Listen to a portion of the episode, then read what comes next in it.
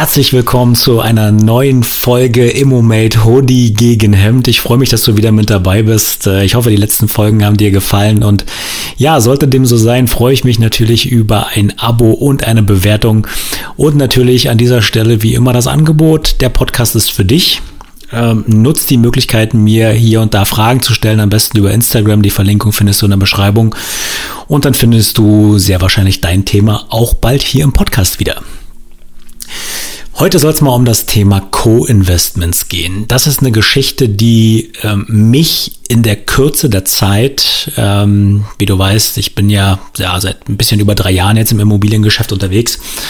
Ähm, und Co-Investments waren ein Turbo, der sozusagen dieses massive Wachstum auch ermöglicht hat.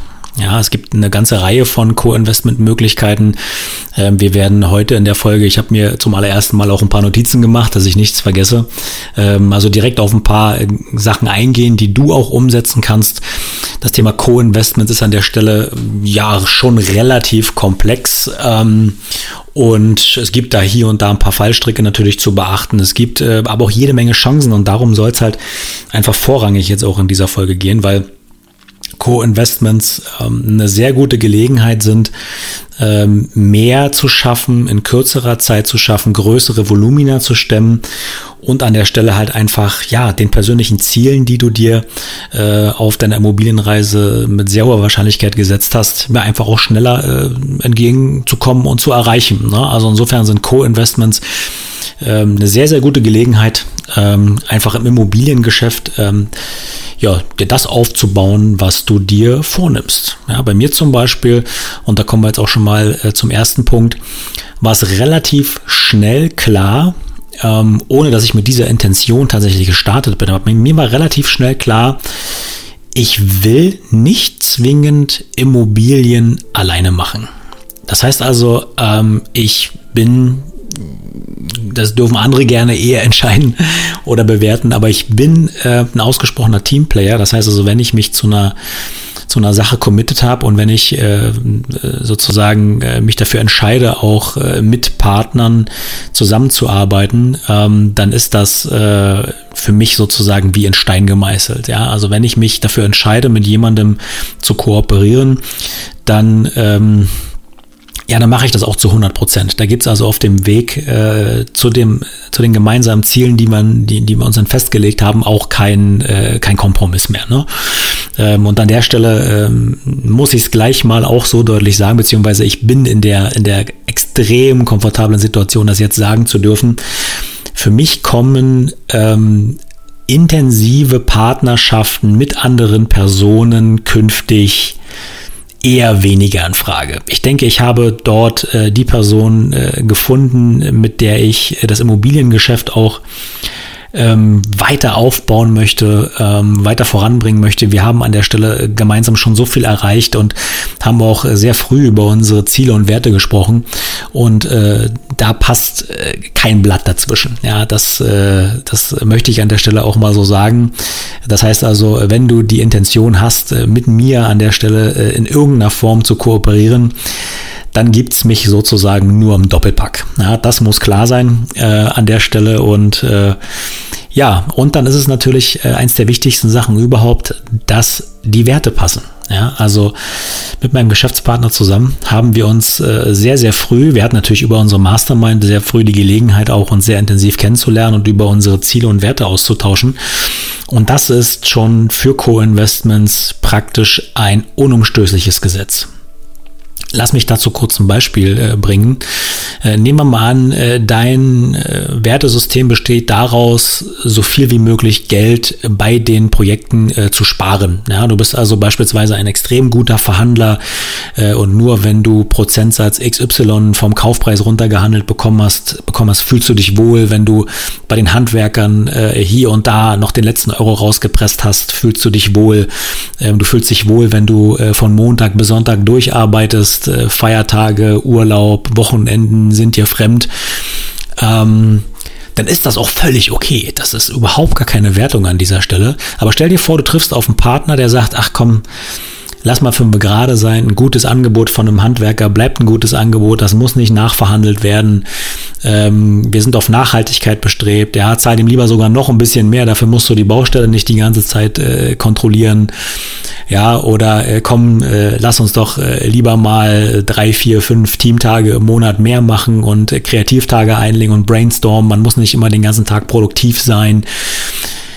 Ja, und du erkennst an der Stelle schon, wenn diese beiden Welten aufeinanderprallen, dann gibt es früher oder später immer Probleme. Ja, das ist so sicher wie das Amen in der Kirche am Ende. Und insofern, ja, muss einfach am Anfang das Wertesystem stimmen. Ja, wenn du äh, dich da verbiegst, ja, nur um eine Partnerschaft einzugehen, dann wird sich das früher oder später als negativ herausstellen, weil auch das ist so eine Situation, die will ich noch mal kurz, äh, weil das so eine schöne Geschichte ist, noch mal kurz erzählen. Ähm, als äh, Mike und ich damals beim Notar saßen, da haben wir uns im Vorfeld Gedanken gemacht und haben gesagt, okay, wie machen wir das? Ne? Wir wollen auf jeden Fall ähm, immer auch gemeinsam entscheiden. Wir fühlen uns da wohl, das fühlt sich gut an. Ne? Und äh, wenn Unterschriften erforderlich sind, dann wollen wir das beide machen. Ne? Das ist so ein Buddy-Ding, das wollen wir unbedingt haben. Und dann saßen wir beim Notar und das ist so ein, so ein richtig alter Hase gewesen. Äh, und als wir dann an dem Punkt äh, bei, der, bei der Gründung der ersten Gesellschaft äh, dann vor ihm saßen ne, und er den Punkt erläutert hat, da hat er sich kurz zurückgelehnt. Ich werde das nie vergessen. Und äh, der hat uns dann gefragt, äh, vertrauen Sie sich? Ne? Und wir so, natürlich, klar, vertrauen wir uns. Ne? Dann sagt er, ja, dann sollten sie auch äh, einzelvertretungsberechtigt sein. Äh, ansonsten können sie sich das mal gleich sparen. Ne? Also wenn sie sich gegenseitig nicht vertrauen und der andere nicht auch mal ohne sie eine Unterschrift leisten kann, dann können sie es gleich vergessen. So, ne? Und damit hat er einfach, äh, und ich muss echt schmunzeln, wenn ich an diesen Moment denke, damit hat er einfach mal den Nagel auf den Kopf getroffen, worum es in einer Partnerschaft und letztendlich auch bei einem Co-Investment geht. Ne? Es geht nämlich um Vertrauen. Ne? Natürlich würde ich ähm, gerade bei bestimmten Höhen von Investments äh, auch nichts mehr nicht schriftlich machen. Ja, das ist halt einfach, das gehört mit dazu, ähm, dass man die ganzen Sachen, die halt auch besprochen werden, schriftlich festlegt. Äh, das definiert den Projektrahmen, das definiert äh, die entsprechenden Beteiligungshöhen, wie auch immer äh, äh, die dann ausgestaltet sind. Und deswegen ist es auch wichtig, Dinge, Dinge ähm, ja letztendlich auch zu verschriftlichen. Aber ich finde nach wie vor diesen Grundansatz der Handschlagqualität immer noch extrem sexy.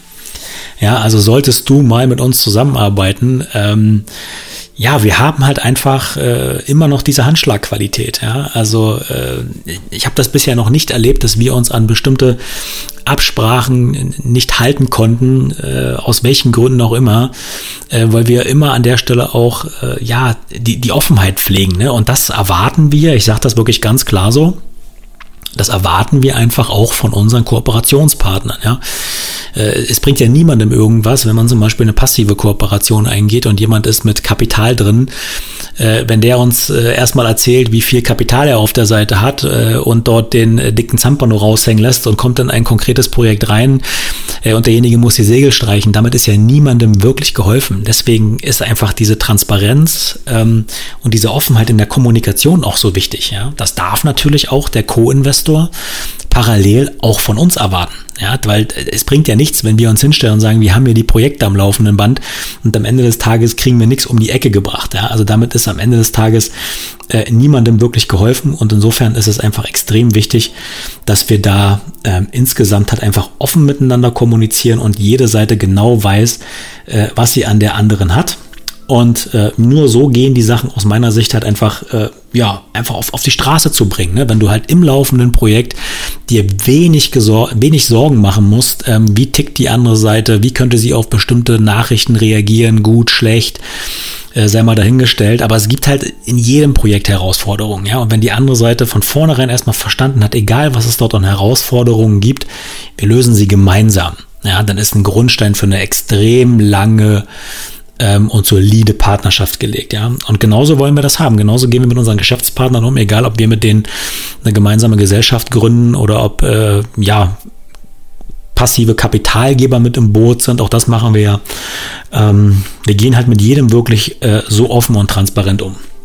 So, jetzt gehen wir mal ins Eingemachte. Jetzt haben wir genug der einleitenden Worte äh, äh, hier verloren. Ja, äh, du bist ja da, um zu erfahren, wie strukturiert man ein Co-Investment, äh, wie findet man Co-Investoren, ähm, wie ist da sozusagen die Herangehensweise, wenn du selbst mal sowas machen möchtest. Ähm, und darauf wollen wir jetzt mal ein bisschen genauer eingehen.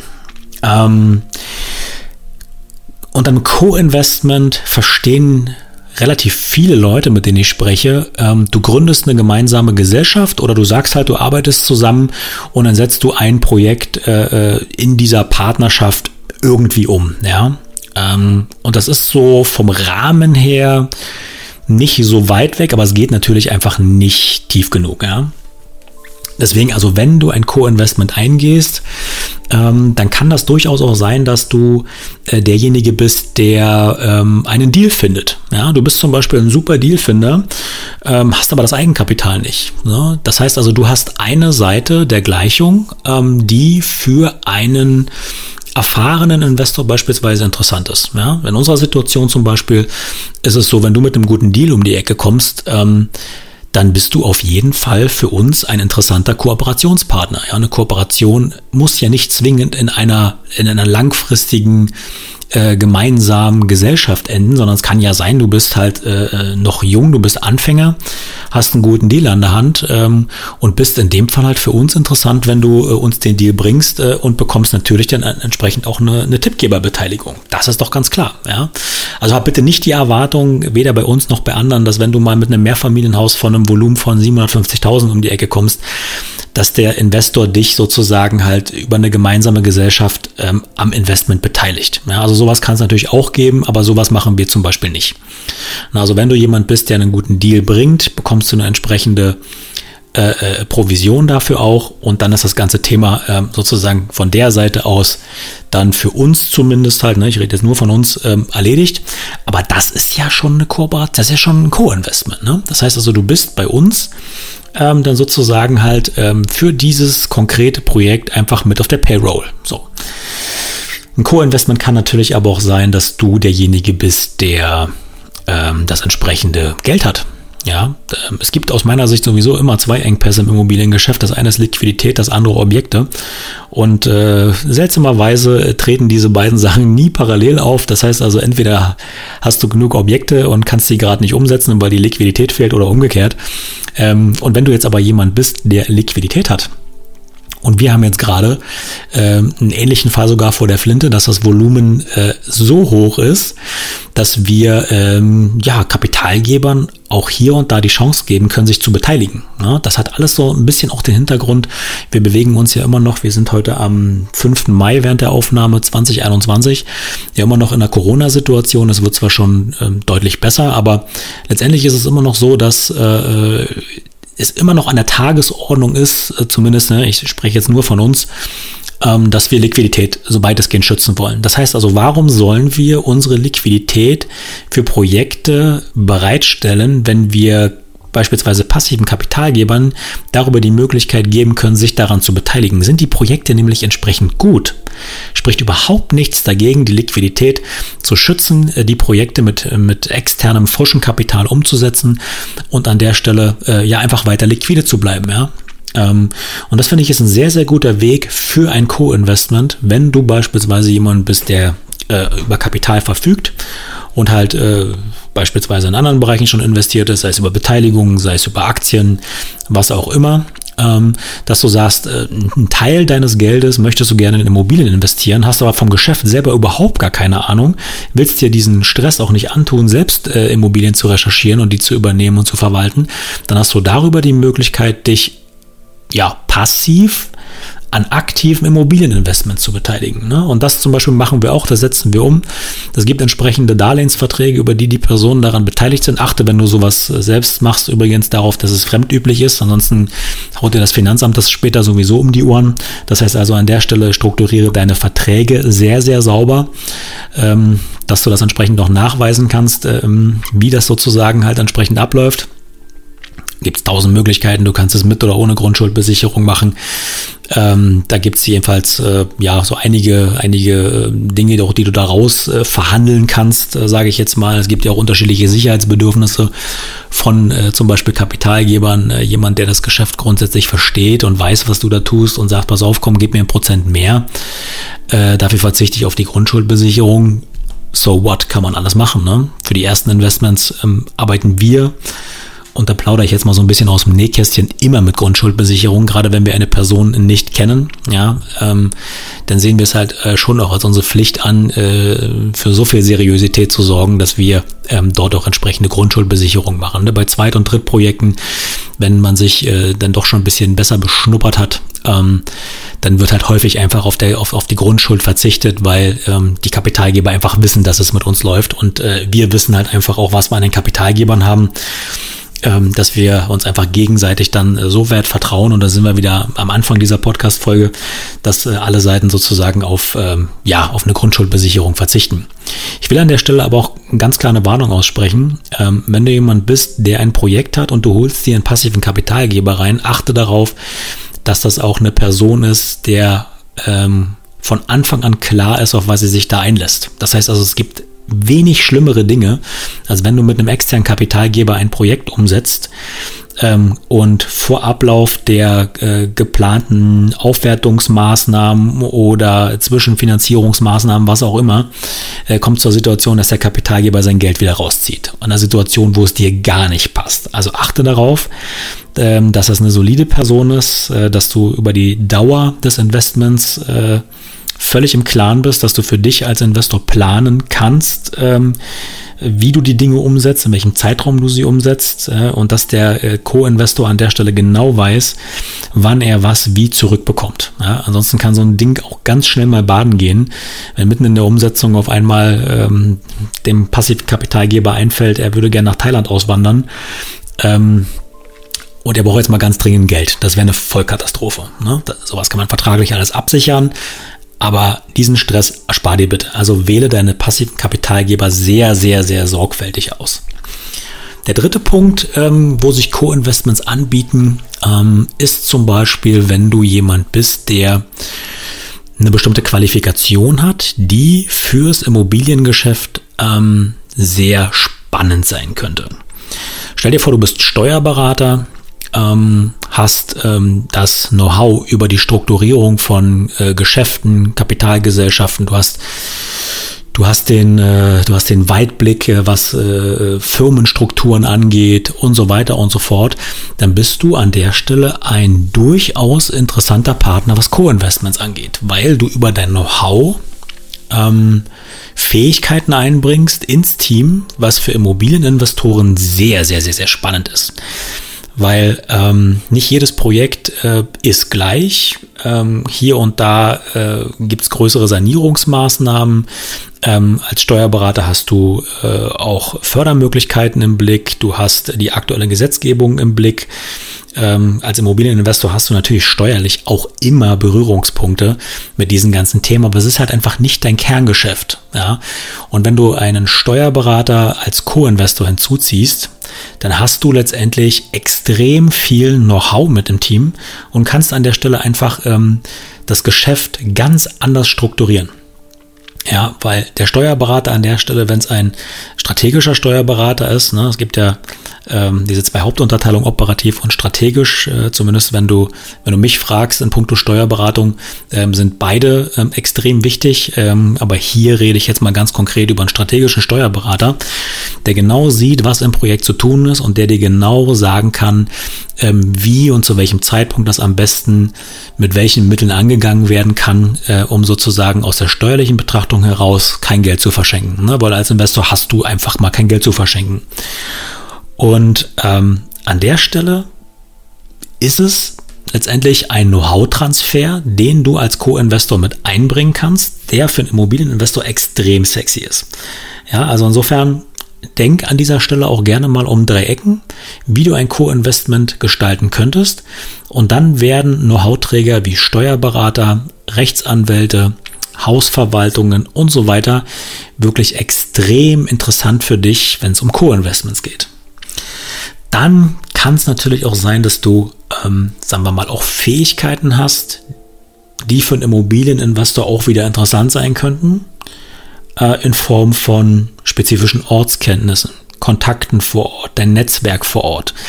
Das heißt also, äh, wenn du einen Immobilieninvestor hast, der sagt, äh, ich wohne beispielsweise in der Schweiz, ja, ähm, und ich finde äh, den Großraum Berlin irre spannend, ja. Was die Deutschen da politisch machen, halte ich für komplett für verrückt, aber ich finde einfach den Großraum Berlin, insbesondere den Speckgürtel, wahnsinnig spannend kannst du mir dabei unter die Arme greifen. Ja? Und schon bist du wiederum spannend als Co-Investor für jemanden, der aus der Schweiz kommt. Ja? Weil du hast die Ortskenntnisse, du weißt ganz genau, wenn ein Projekt reinkommt, das ist eine Gegend, ähm, in die man gut investieren kann. Ja, äh, du weißt, äh, wie es mit S-Bahn-Verlängerung aussieht im Speckgürtel. Du weißt, welche, welche Firmen sich ansiedeln. Äh, du kennst die Region wie deine Westentasche. Du bist äh, hier gut verdrahtet ähm, vom Netzwerk her, weil du beispielsweise Handwerker bist mit einem kleinen Unternehmen, ja, dann bist du sehr, sehr interessant als Co-Investor ähm, für einen ähm, Immobilieninvestor. Ja, also insofern ähm, denk auch mal um diese Ecke. Und ähm, ja, und hab an der Stelle halt einfach auch die Augen offen, was solche Geschichten angeht. Der nächste Punkt ist, ähm, bist du jetzt beispielsweise ähm, am Anfang ja, und willst deine ersten Investments umsetzen und hast ein super Projekt vor der Flinte. Ähm, und äh, kannst es aber nicht umsetzen, weil die Bank dir zum Beispiel sagt, ja, sie haben vielleicht irgendwo genug Eigenkapital, ja, und einem erfahreneren Investor würde ich das zutrauen. Ähm, aber dieses Risiko als Bank muss ich an der Stelle einpreisen. Äh, bitte lieber äh, Rookie, äh, hau doch mal jetzt nochmal äh, 1, 200.000 mehr an Eigenkapital auf das Projekt, dann fühlen wir uns als Bank wohl. Ja, das ist unser, unser Sicherheitsbedürfnis, was wir da gerne befriedigen wollen. Ansonsten möchten wir dir das Projekt nicht unbedingt so gerne geben. Ja. Und du ziehst einfach an der Stelle einen Co-Investor mit ins Boot, der einen etwas größeren Track Record hat. Ja, an der Stelle ähm, ist das auch äh, die bessere Wahl, als wenn du es beispielsweise gar nicht umsetzt oder halt nur wirklich mit einer sehr, sehr äh, blutigen Nase, was die Liquidität angeht, umgesetzt bekommst. Ja? Also insofern denk auch darüber nach, dass ein Track Record äh, an der Stelle halt äh, für eine gemeinsame Kooperation durchaus interessant sein könnte. Dasselbe gilt übrigens, ähm, wenn du äh, selbst ein äh, erfahrener Investor bist, selbst ein äh, entsprechenden Track Record hast und du bekommst so ein super Projekt, ähm, was sozusagen eh schon von einem anderen belegt ist. Ja? Und du kommst da eh nicht mehr ran, weil ein anderer äh, Investor sozusagen auf dem Deal hockt, ja, äh, der kriegt es aber beispielsweise nicht umgesetzt. Also es ist an der Stelle überhaupt gar kein Problem, deinen Track Record mit äh, in die Waagschale zu werfen und zu sagen, so, äh, lass uns das gemeinsam umsetzen. So haben beide Seiten was davon. Ja? Also an der Stelle, der Track Record ist auf jeden Fall ein Faktor, der ähm, sich durchaus positiv auch für ein Co-Investment auswirkt. Und dann natürlich der Klassiker, ich habe es eingangs schon gesagt, ähm, du hast Eigenkapital ähm, und ein Investor bringt sozusagen ähm, die Deals mit. Ne? Also letztendlich ist es halt ähm, wie überall äh, im Leben, wenn es um Projekte geht, Fokus. Ja, die Frage ist halt, worin möchtest du deinen Fokus investieren? Wenn du zum Beispiel jemand bist, der, der super spezialisiert an der Börse ist, ja, du hast ein Depot, wo du genau weißt, wenn du das noch 20 Jahre weiter besparst, hast du an der Stelle ähm, im Alter deine Dividendenausschüttungen, ja, und musst eben an deine goldene Gans nicht rangehen oder du weißt ganz genau, durch äh, lukrative Umschichtungen in deinem Depot wirst du immer irgendwo abgesichert sein, aber irgendwas sagt dir, du möchtest unbedingt gerne noch äh, ja, weiter diversifizieren und möchtest halt einfach äh, passiv, aber in aktive Immobilieninvestments investieren und willst dann nicht über irgendwelche Fonds gehen, sondern suchst halt wirklich ganz gezielt nach ganz konkreten Projekten äh, und bringst halt einfach das Eigenkapital mit, dann bist du an der Stelle natürlich äh, für Investoren und ich hatte das ja eingangs schon gesagt, auch für uns super interessant, ja.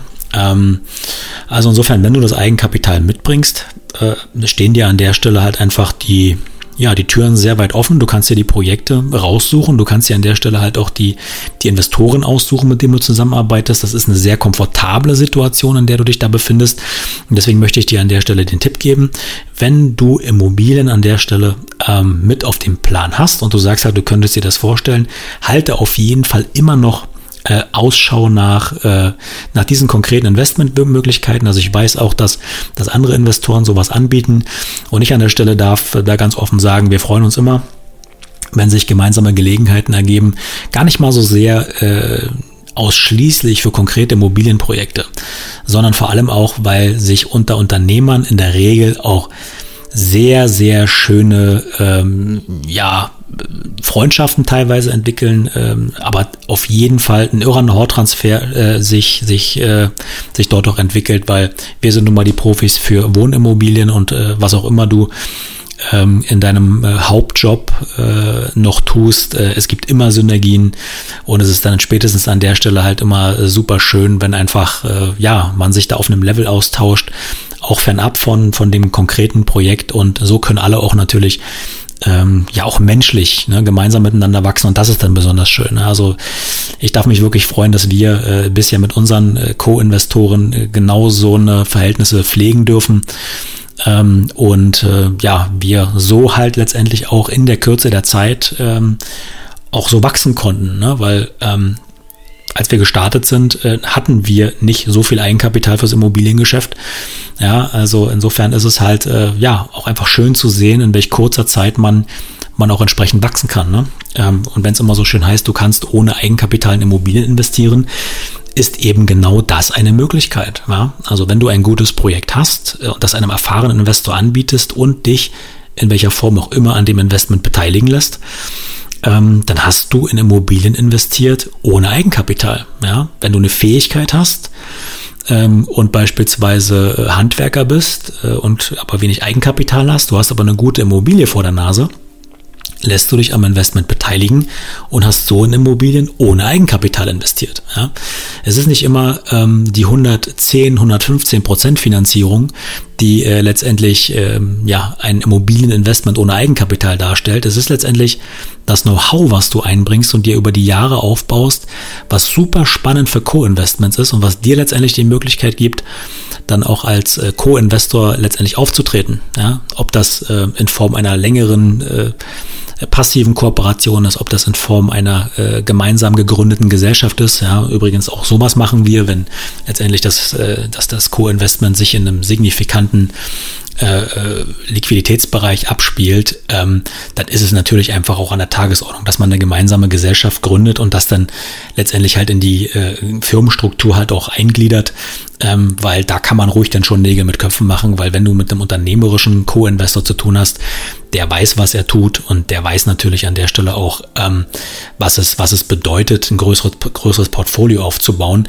Und äh, der weiß natürlich auch, dass das in der Kapitalgesellschaft, ähm, zumindest halt was unsere Renditekennziffern angeht, deutlich besser aufgehoben ist, allein aus steuerlichen Gesichtspunkten. Ne? Und so jemanden mit einem, mit einem passiven Investment zu kommen, äh, wäre dann auch nicht angebracht. Äh, also insofern ist die Summe signifikant, ist natürlich halt einfach auch eine Gesellschaft an der Tagesordnung. Und insofern, da wächst du halt dann äh, ja natürlicherweise rein und kannst natürlich dann auch Co-Investoren sowas anbieten. Ne? Also hab sowas auf jeden Fall immer auch im Hinterkopf. So, kommen wir mal zum letzten Punkt. Äh, ja, wie, wie findest du denn jetzt Co-Investoren? Also ich würde niemandem die Empfehlung geben, dass äh, er oder sie äh, jetzt rausgeht ja, und sagt, ich habe irgendwo hier beim Ronald äh, im Immomate Podcast gehört, äh, hier Co-Investments sind richtig super, ähm, ich kann hier, äh, hier ich, ich, ich kann das und das, ich kann wunderbar eure Handwerkersteuerung auf der Baustelle übernehmen. Schwierig, so wird's nicht funktionieren. Ähm, der Know-how-Transfer ähm, der, der nötig ist, um als Co-Investor oder ja doch als Co-Investor interessant zu werden, ist schon sehr erheblich. Ja, das heißt also, wenn du einfach so kalt auf eine auf eine Audience triffst, die, ähm, die dich überhaupt nicht kennt, ja, da kannst du an der Stelle einfach nur, ich sag mal, verlieren. Das heißt also, der beste Weg, um Co-Investoren davon zu überzeugen, dass du die Person bist, mit der sich lohnt, zusammenzuarbeiten, ist in Vorleistung zu gehen. Ja, das heißt also, ähm, Du brauchst niemandem anbieten, dass du als Co-Investor in Frage kommst, hast aber kein Objekt zum Beispiel mit dabei. Ja, also nehmen wir an, du hast kein Eigenkapital und bist, äh, und bist aber super motiviert und gehst auf äh, Investoren zu und sagst denen hier, ich möchte gerne ähm, Objekte finden und so weiter und so fort. Äh, für euch kann ich dann als Co-Investor für euch mitarbeiten. Ne? Dann werden die erstmal sagen, ja, äh, haben wir schon äh, 100 Leute davon, die nennen sich Makler. Ne? Also insofern äh, geh in Vorleistung, ja, und lerne erstmal das Geschäft, wenn du relativ neu bist und Eigenkapital aufbauen möchtest und als Co-Investor auftreten willst. Mach dich für einen äh, erfahreneren Investor interessant.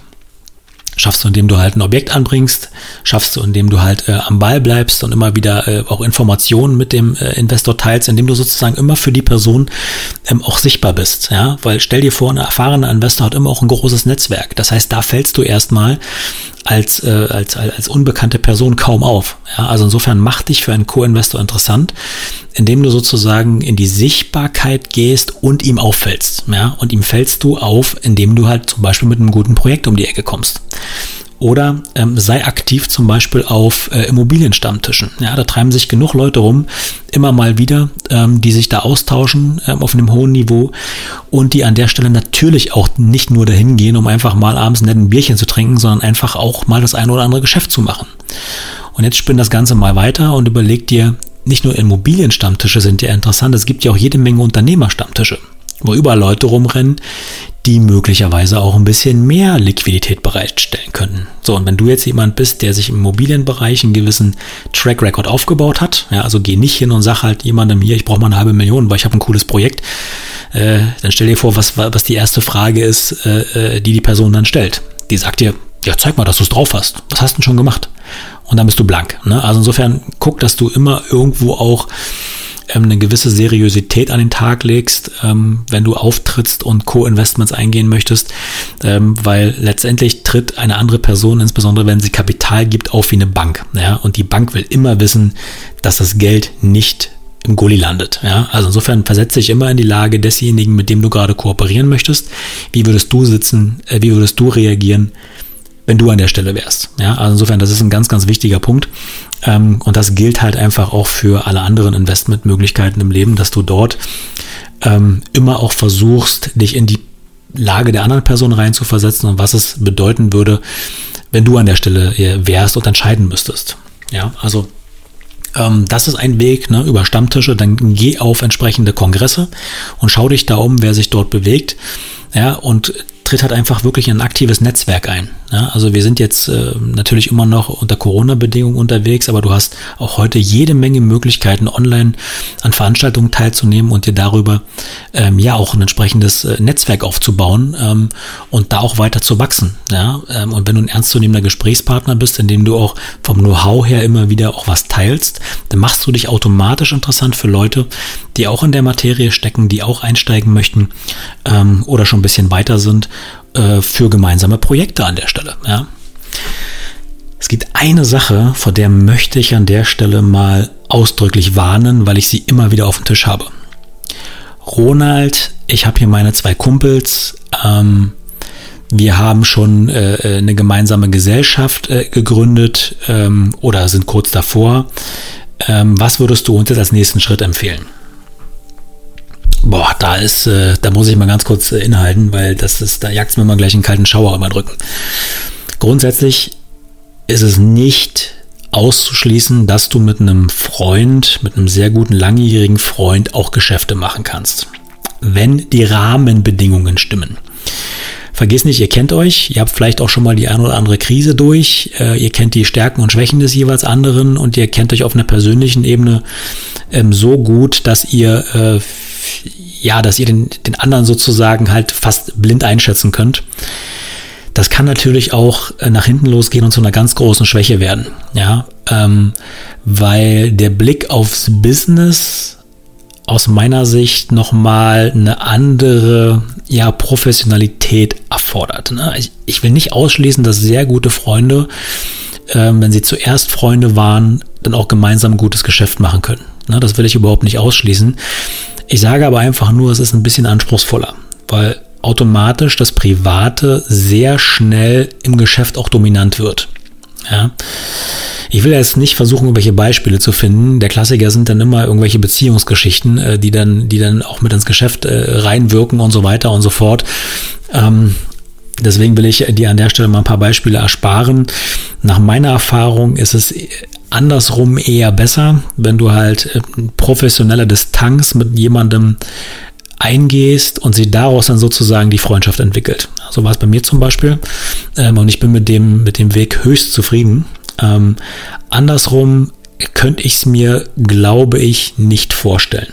Ja, ähm, Weil irgendwas im Privatbereich ist immer, was ins Geschäft reinhageln kann, ähm, was einfach ja dem Gesamtgeschäft nicht zuträglich ist. Und an der Stelle will ich da ausdrücklich davor warnen, sich einfach nur, weil man sich privat gut kennt und vielleicht deshalb auch über die ein oder andere fachliche Schwäche ähm, hinweg äh, sieht, ja, und dann aber eine geschäftliche Beziehung einzugehen, weil man sich ja kennt und zumindest auf der Ebene vertraut man sich schon mal. Das kann sehr schnell in die Hose gehen. Geschäfte sind immer dann am besten, wenn die Aufgabenteilung auch den Fähigkeiten entspricht. Ja? Und wenn du dich privat sehr, sehr, sehr, sehr gut verstehst und da schon mal sehr ähnlich bist, kann es durchaus sein, dass du dann übersiehst, dass die Person halt hier und da einfach ähm, ja für bestimmte Aufgaben, die sie dann übernehmen muss, nicht geeignet ist. Nehmen wir mal an, ihr seid alles drei Delfine und ihr habt super viel Spaß im Urlaub und, und, und feiert äh, drei Tage durch und äh, versteht euch super, vertraut euch blind und sagt, jo, jetzt müssen wir, jetzt müssen wir aber mal hier äh, ein Geschäft gründen, weil wir verstehen uns ja eh so gut. Ja, wer macht denn die Buchhaltung? Ja, wenn ihr alles drei Volldelfine seid äh, und das äh, und, und, und nur in der Akquise unterwegs seid und einen Deal nach dem anderen macht, dann braucht ihr aber trotzdem jemanden, der auch ein bisschen Struktur reinbringt, ja, der auch hin und wieder einfach mal ähm, die Dinge auch zu Ende bringt. Ja, und ähm, so ist es halt einfach auch bei, bei meinem Partner und mir. Ja, wir sind von der, von der Persönlichkeit her sind wir ähm, sehr unterschiedlich, aber wir haben ein sehr, sehr ähnliches Wertesystem. Deswegen klappt es halt auch so gut. Ja, ähm, er gleicht äh, meine Schwächen in, in ganz, ganz vielen Beziehungen einfach aus. Ja, und weist mich ganz, ganz oft einfach auf Dinge hin, die ich schon wieder habe hinten runterfallen lassen, äh, weil ich einfach äh, mit, mit dem Fokus schon wieder beim nächsten Thema war. Ja, von meiner Persönlichkeitsstruktur bin ich jemand, der sehr schnell, sehr gerne und mit voller Energie neue Projekte angeht dies aber vielleicht tut, noch bevor das Alte abgeschlossen ist. Und mein Partner, der drängt halt darauf, dass ich mich erstmal auch um die Dinge kümmere, um sie halt abzuschließen. So, und hätte ich diesen Konterpart an der Stelle nicht, wäre das mit Sicherheit mit den Immobilien bei mir auch nicht so erfolgreich gelaufen bisher. Einfach weil er den ausgleichenden Part, was meine Schwächen angeht, hat. Und das bitte ich dich halt einfach auch bei deinen Investments äh, mit zu berücksichtigen, ähm, dass vielleicht der gute Freund, äh, der langjährige Freund aus dem, aus dem Sandkasten vielleicht von der Persönlichkeitsstruktur her genau dem Menschen entspricht, den du gerne, mit dem du dich super gern umgibst. Aber bedenke bitte, dass es im Geschäftsleben ähm, auf der fachlichen Seite ähm, ja einfach ein rundes Bild ergeben muss und Aufgaben im Unternehmertum zwingend zu erledigen sind und frag dich, ob dein langjähriger Freund dafür wirklich die beste Wahl ist. Ja? Ich sage nicht, dass du diese, diese, sagen wir mal, Defizite im Team nicht äh, durch entsprechenden Aufbau von, äh, von Mitarbeitern und so weiter ausgleichen kannst. An der Stelle einfach nur der Vollständigkeit halber die Warnung, wenn du mit einem guten Freund ähm, ein Geschäft eingehen möchtest, hab immer im Hinterkopf, ähm, das ganzheitlich zu betrachten. So, das war wieder mal eine sehr viel längere Folge, als sie ursprünglich geplant war. Ähm, ich denke aber auch, dass das ganze Thema Co-Investments, ähm, ich, ich, ich sehe es ja sehr häufig ähm, bei Instagram und so weiter, auch super spannend ist und so viele Leute so viel wissen möchten darüber, dass die Folge, glaube ich, ähm, ja, in der Ausführlichkeit jetzt auch mal wichtig war. Ähm, ich bin mir trotzdem noch sicher, dass ich eine Menge Sachen äh, unerwähnt lassen musste. Ich bitte das an der Stelle zu entschuldigen. Co-Investments sind halt einfach sehr komplex. Wir haben jetzt zum Beispiel diese ganze vertragliche Seite, diese ganze rechtliche Seite, diese ganze steuerliche Seite überhaupt nicht berücksichtigt. Wir haben auch Exits nicht berücksichtigt aus Co-Investments. Ähm, wir haben also wirklich sehr, sehr viel mehr nicht betrachtet als betrachtet. Mir war es einfach wichtig, mit der Folge zu zeigen, dass es äh, Co-Investments äh, gibt. Damit habe ich dir nichts Neues erzählt aber dass Co-Investments ein Turbo waren, der mich dahin gebracht hat, wo ich jetzt bin. Und dass Co-Investments eine richtig, richtig coole Gelegenheit sind, nachhaltig gemeinsam in Immobilien zu investieren und gemeinsam an Zielen zu arbeiten, die letztendlich ja auch für deine Altersvorsorge zuträglich sein können und für dich am Ende des Tages vielleicht sogar, ich sage jetzt mal diesen bösen Begriff finanzielle Freiheit bedeuten, was auch immer das für dich heißt. Und insofern wünsche ich dir an der Stelle viel Erfolg beim Finden deiner Co-Investoren. Sprich mich persönlich gerne an, wenn du Lust hast, ähm, in unserem Doppelpack gemeinsam mit Immobilien zu arbeiten. Ich freue mich darauf, dann von dir zu hören und dann schauen wir einfach, ob es an der Stelle passt, ob wir zusammenpassen und ob wir gemeinsam auch größere Projekte umsetzen äh, möchten. Es würde mich sehr freuen. Und wie immer, bleib an dieser Stelle neugierig und offen und wie immer nicht nur zuhören, sondern auch direkt umsetzen. Also bis dahin, alles Gute.